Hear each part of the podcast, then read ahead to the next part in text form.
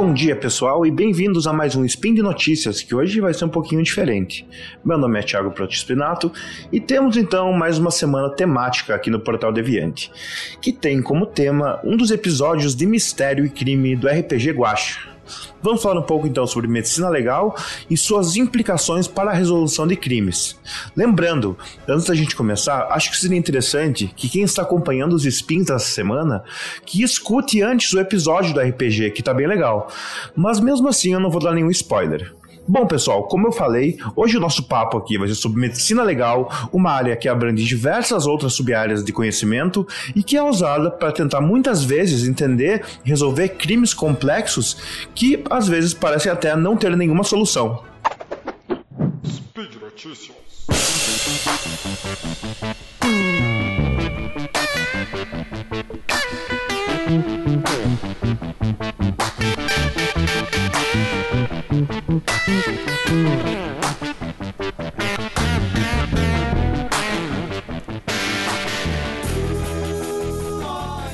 Então, pessoal, a medicina legal é uma das especialidades mais antigas da medicina. E segundo se consta, segundo a pesquisa que foi feita por nós, ela surgiu formalmente por volta do ano de 1500 na Germânia, com a criação do Código de Bamberg, que foi a primeira letra legal a dizer que essa área da medicina poderia auxiliar o direito no fornecimento de provas.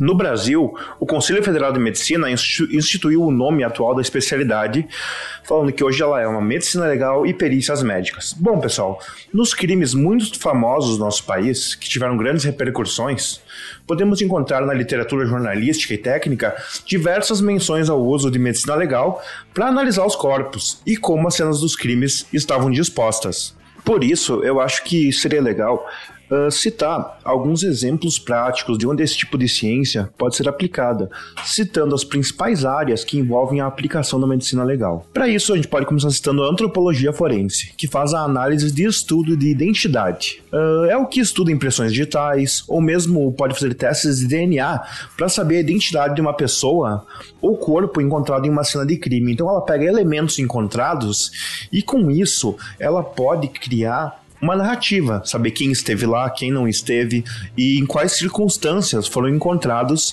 as coisas que estão na cena do crime. A gente também pode citar a traumatologia forense, que busca entender e fazer uma análise cuidadosa dos danos físicos em pessoas, com qual força, de que maneira e por quantas, e por quantas vezes, por exemplo, a pessoa foi agredida, podendo também presumir qual foi o instrumento utilizado dependendo da aparência das lesões. Isso também pode ser feito com o uso da análise dos corpos no IML ou mesmo no local que aconteceu o crime. Outro ramo bastante importante na medicina legal e um dos mais sinistros dela é o da tanatologia, que estuda a morte. Esse ramo, ele parte do pressuposto de que quando ocorre um crime com morte, como foi o caso do RPG Guacha, que o corpo foi deixado para trás, e esse corpo pode contar uma história bastante detalhada. E com isso, baseado em uma análise cuidadosa, pode-se pode coletar informações valiosas sobre a causa da morte, como o horário, o momento, as circunstâncias e até mesmo qual teria sido a motivação do assassinato. Por isso, uh, esses dados eles podem ser colhidos e depois analisados pela autoridade policial para ver se as pessoas que estão dando depoimento estão falando corretamente, não estão mentindo sobre os horários, sobre os fatos que estão sendo expostos. Então, essa é uma parte bastante importante para a checagem dos fatos e também para a apuração no final do, do processo de investigação, que a medicina legal pode contribuir bastante e que normalmente ajuda a solucionar diversos casos no Brasil e também no mundo. A gente também pode citar a toxicologia, que busca entender como em uma cena de crime uh, se foi usado algum tipo de substância para eliminar a vítima, ou mesmo fazer com que ela ficasse fora de ação, e assim o criminoso pudesse praticar o crime. Isso é muito importante porque basicamente se faz análise do sangue e dos tecidos das pessoas para que seja feita uma análise cuidadosa para ver se ela não foi dopada, para ver se ela não foi envenenada, para ver qualquer coisa, qualquer alteração que possa se dar no âmbito da, do corpo da pessoa. Bom, esse tipo de análise ele é muito comum no Brasil, porque esses exames eles já costumam solucionar alguns casos porque já se sabe como a vítima veio a óbito, o que ela ingeriu e de que maneira, quais são os seus hábitos, e aí fica mais fácil. Uma outra área importante da medicina legal é a da psiquiatria forense, que trabalha com a intersecção entre o estudo da mente e sua relação com a justiça, quando trata de psicopatias e desvios psicológicos que podem levar as pessoas a cometerem crimes. Como não lembrar de um dos nossos vilões favoritos dos filmes, interpretado pelo ator Anthony Hopkins, o famoso Hannibal Lecter? Pois é, isso mesmo que vocês ouviram, pessoal. O Hannibal Lecter é um psiquiatra forense no filme e também no livro. Ele é muito inteligente, muito competente, mas que infelizmente tem hábitos alimentares pouco convencionais, o que o inabilita de conviver em sociedade como todos nós. Esses são alguns exemplos de como a medicina legal pode influenciar na resolução de crimes e na construção das narrativas para saber o que realmente aconteceu. Outro exemplo, um outro personagem da ficção, que é um perito de sangue, o nosso Dexter Morgan, da série Dexter, já não poderia ser enquadrado em uma questão de medicina legal, visto que a hematologia é um ramo da biologia forense. Porém, parecido com o que acontece no seriado, essa profissão de fato existe e pode ajudar em diversos aspectos do crime, como uh, determinar o tipo de arma que provocou o ferimento, o seu peso, o seu tamanho e tudo mais. E como no caso do RPG foi um peso papel, por exemplo, isso se saberia já mesmo se o objeto não tivesse sido encontrado na neve. Dá para descobrir a quantidade de golpes desferidos da vítima, a origem do sangue em paredes e objetos, a sua velocidade e o seu ângulo de impacto para demonstrar de onde veio os ataques a posição e os movimentos da vítima e do agressor, incluindo a altura, a força e o peso da pessoa que cometeu o crime. Também pode estabelecer uma ordem cronológica dos ferimentos, sabendo o que aconteceu em cada ordem, e também há quanto tempo o crime foi cometido e se a morte foi imediata ou não, o que pode dar elementos investigativos para a polícia desvendar o caso.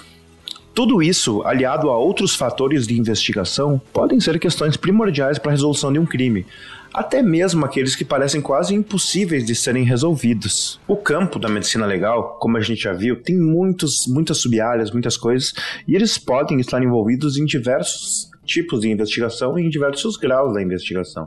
Por exemplo, pode-se fazer as análises, como falado, dos ferimentos feitos por armas, que podem ser armas brancas ou armas de fogo, e na doutrina da medicina legal, inclusive, eles conseguem ver se o tiro foi dado próximo da vítima, foi dado longe da vítima, foi dado por uma pessoa mais alta que a vítima, mais baixa que a vítima.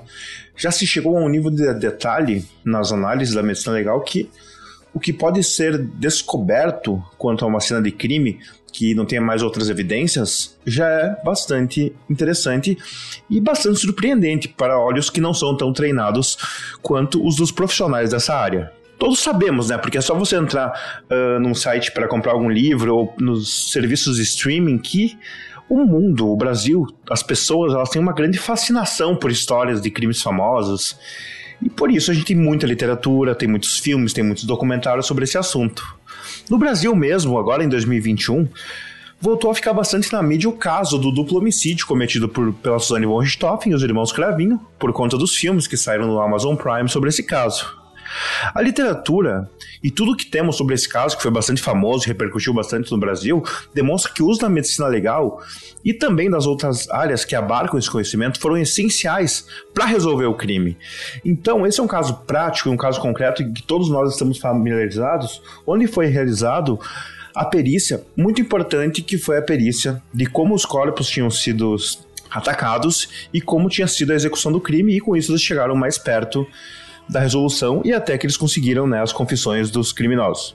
Claro que esse é apenas um caso, né, que eu citei, por ser um caso que voltou a estar à tona por conta dos filmes, mas a maioria dos casos de crimes famosos e que envolvem assim grandes atrocidades do mundo foram muito importantes as análises da medicina legal para que as, os casos eles tivessem uma solução viável, porque senão muitos desses desses, desses crimes eles provavelmente nunca seriam solucionados e seriam um mistério até hoje. Por isso que muitos crimes antigos, muitas atrocidades antigas até hoje não foram desvendadas, porque de fato a tecnologia e os métodos daquela época não eram tão avançados quanto os métodos que são usados hoje pelos nossos cientistas, pelos nossos médicos e pelos nossos técnicos que fazem parte dessa área tão importante para a administração da justiça, para o acesso à justiça e também para a efetivação dos direitos das pessoas que se sentem e são agredidas por algum tipo de crime violento. Então, galera, por hoje é só. Espero que tenham todos gostado de algumas informações sobre esse tema que é tão complexo tão abrangente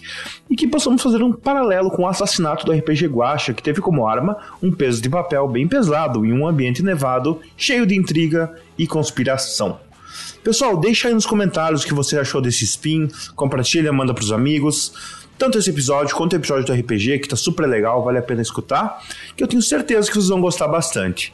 Lembro ainda que esse podcast só é possível acontecer por conta do seu apoio no patronato do SciCast, no Patreon, Padrim e PicPay. Um grande abraço e até a próxima, pessoal!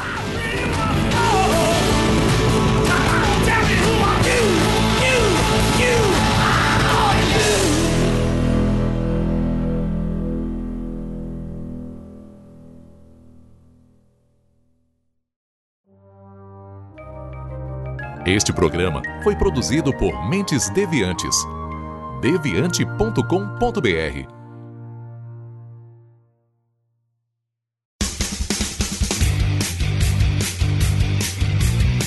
Cortes, edição de podcast.